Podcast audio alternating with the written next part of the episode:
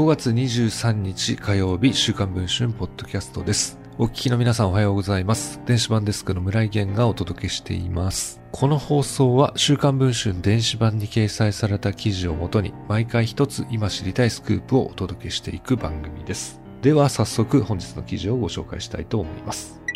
先月の統一地方選で首長と地方議員の数が774人に達し勢力を拡大している日本維新の会。その中核組織である大阪維新の会の府議団代表に女性議員へのパワハラの疑いがあることが週刊文春の取材で分かりました。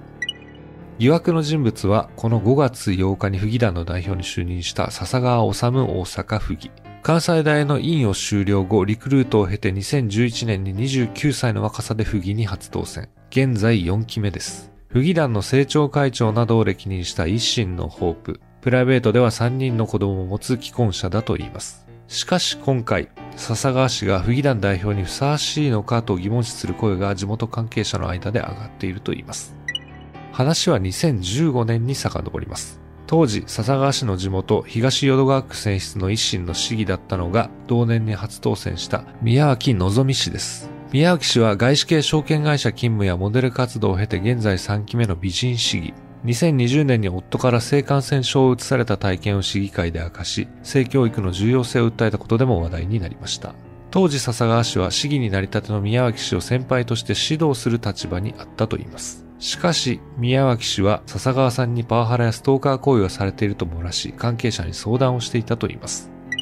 笹川氏は当時独身で一人暮らしだった宮脇さんの自宅を深夜に訪れてインターホンを押したり、LINE や電話でひっきりなしに連絡していたそうですと宮脇氏の知人は語ります。当時すでに再退者だった笹川氏ですが、片思いは次第に過激化していったといいます。宮脇氏が夜に事務所で一人残って作業をしていると笹川氏が事務所前に車を止め、じーっと中を見ていたといいます。宮脇氏が辞めてくださいと伝えても、勝手に見ているだけだから問題ないやろと言って、帰路につく宮脇氏の後をつけたりしていたといいます。